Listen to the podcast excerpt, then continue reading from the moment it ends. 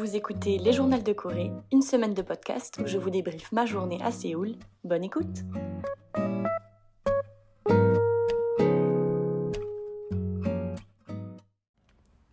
Salut à tous Et c'est reparti pour l'épisode 2 des Journaux de Corée. Euh, tout d'abord, commençons par le commencement. Je suis extrêmement fatiguée.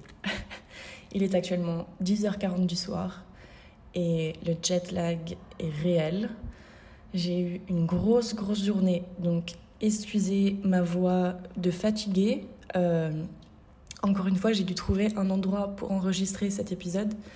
Et le seul endroit que j'ai pu trouver qui était ouvert dans l'hôtel, c'est la cuisine commune.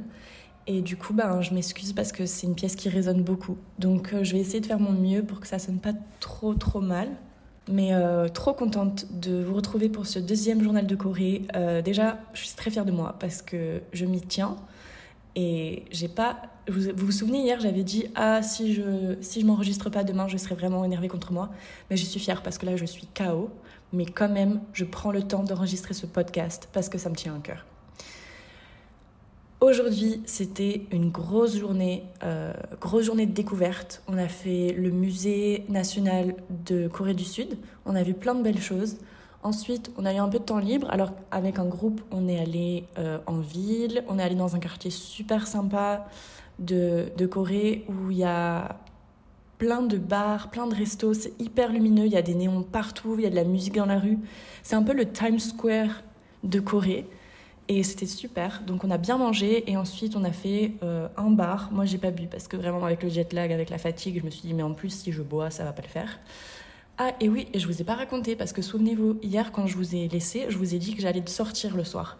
Mais du coup hier soir on est sorti, là j'ai bu hein, quelques verres et c'était trop trop cool. Ça s'est vraiment bien passé. Et j'ai rencontré plein de gens en fait. Je rencontre plein de gens euh, durant ce voyage. Et c'est le premier sujet dont je voulais vous parler dans, ce journal numéro 2. C'est le fait de rencontrer plein de gens. Et à, quel point c'est gratifiant d'être euh, entouré en fait de nouvelles personnes surtout que c'est un groupe très très international donc euh, bah, c'est super intéressant en fait de, de parler avec des nouvelles personnes d'apprendre enfin de connaître leur histoire de savoir pourquoi ils en sont là aujourd'hui et de voir en fait comment, ben, en fait, chacun, on, vit notre vie de notre côté et un jour, par hasard, on se retrouve au même endroit à faire la même chose. Et je trouve ça super intéressant en fait de, de partager son histoire et d'écouter celle des autres et de vivre ce, ce moment ensemble quoi. Et euh, ouais, c'est trop bien. Il euh, y a des gens avec qui je me suis déjà rapprochée de fou parce que tu cliques tout de suite. En fait, tu sais tu parles un peu et tu vois les gens avec qui tu cliques tout, de suite, c'est genre, tu peux être toi-même, tu peux balancer deux, trois blagues, ils rigolent. De l'autre côté aussi, ils te font des blagues et toi, t'es là, mais ce mec est génial, tu vois. Ou cette meuf est trop drôle. Donc, il euh, y a des gens avec qui j'ai déjà cliqué et avec qui je me suis rapprochée et euh, j'en suis très, très contente parce que, ben, c'est pas facile, en fait, de se faire des nouveaux potes.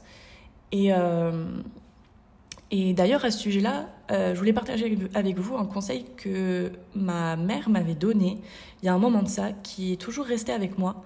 Euh, dans une période de ma vie où je venais juste de rompre avec mon ex, avec qui j'étais restée longtemps. Et c'était une période de ma vie où j'avais perdu. J'avais énormément, énormément perdu confiance en moi. Et j'arrivais pas en fait à ressortir, à rencontrer des nouvelles personnes. J'étais pas bien dans ma peau, je faisais que douter et du coup j'arrivais pas en fait à rencontrer des, des nouvelles personnes parce que j'étais euh, j'étais anxieuse en fait, j'étais nerveuse, j'avais peur du jugement, j'avais peur de ce qu'on allait penser de moi, tout ça, tout ça.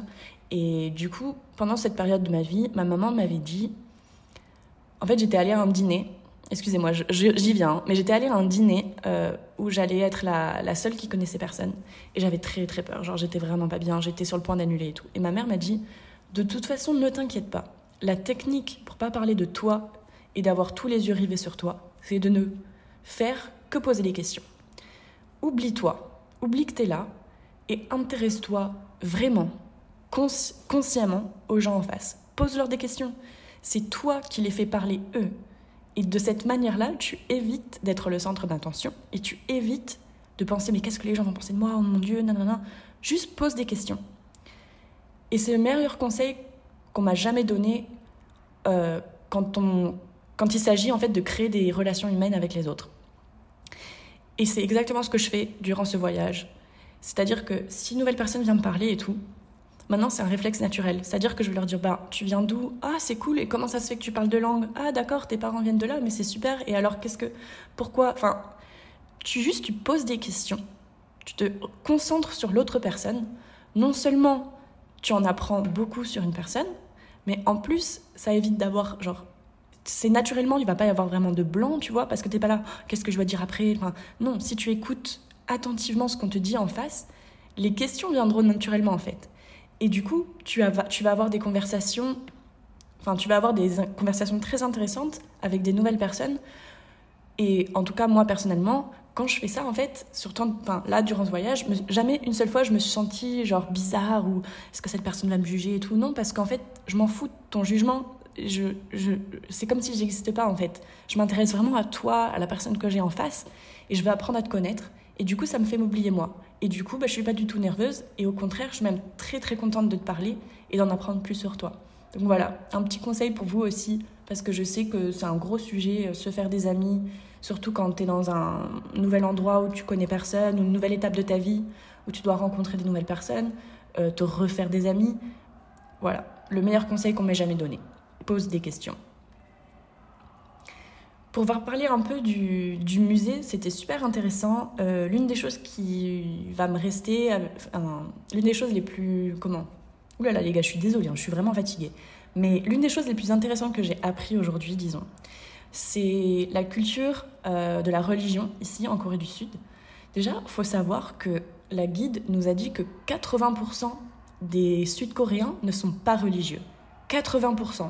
Je trouve ça énorme, surtout sachant qu'il y a des temples et il y a des églises un peu partout dans la ville de Séoul. Donc j'ai trouvé ça assez, genre, le contraste genre, de, tous ces, de tous ces bâtiments religieux et de n'avoir que 80, enfin, du coup, que 20% de la population qui est activement religieuse, je trouve quand même un contraste incroyable.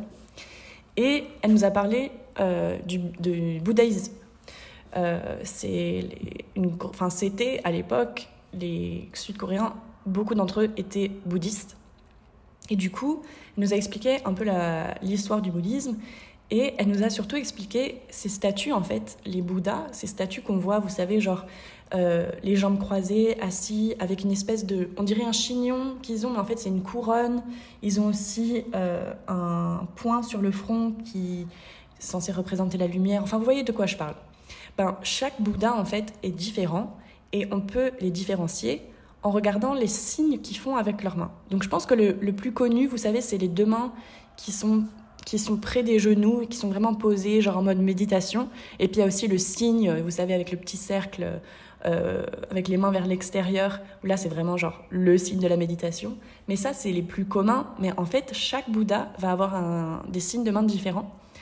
Et ils représentent tous quelque chose de différent. Donc par exemple, il y avait le Bouddha euh, de la patience ou le Bouddha qui représentait plutôt euh, euh, enlightenment. J'ai pas le mot en français, mais enlightenment, genre ce genre de choses. Du coup, c'était super intéressant d'en apprendre un peu plus. Et euh, voilà, et donc après le musée, là, pardon, ça va être compliqué. Mais ensuite, voilà, on est allé faire un tour dans ce quartier super sympa où il y avait voilà, plein de bars, plein de restos. C'était vraiment. Enfin, je trouve que Séoul, j'avais j'ai essayé de pas construire trop d'attentes dans mon esprit parce que je voulais vraiment je voulais vraiment avoir l'expérience genre j'arrive je connais rien tu vois. Je voulais pas trop faire de recherche pas trop en savoir je voulais vraiment le vivre quoi. Genre en mode c'est l'aventure tu connais rien. Et je suis contente d'avoir fait ça parce que je suis très très agréablement surprise. Je trouve que Séoul c'est une ville genre qui bouge beaucoup euh, lively je sais pas comment dire en français mais lively genre voilà, ça bouge. Euh, il y a une ambiance vraiment, pas, pas de fête, c'est pas le mot, tu vois, mais les gens, ça se voit qu'ils aiment la vie, quoi. Et, et j'aime trop cette ville. Ça fait que deux jours, mais déjà, je suis là, mais oh, mais c'est trop, trop bien. Et euh, voilà. Par contre, ouais, le jet lag est réel. Quelqu'un est arrivé dans la pièce, donc je suis désolée d'avoir coupé tout de suite. Mais comme vous le savez, je suis hyper mal à l'aise quand il y a quelqu'un d'autre dans la pièce. Euh, puis un petit bruit derrière, donc je suis désolée. Mais de toute façon, j'allais plus ou moins finir ce journal. Je vais pas vous parler très très longtemps parce que voilà, encore une fois, je suis KO aujourd'hui. Je vais aller me coucher assez vite pour être en forme demain. Euh, mais voilà, demain, promet d'être une très belle journée. Donc voilà, bah écoutez, je vous laisse et puis je vous dis à demain dans vos oreilles. Ciao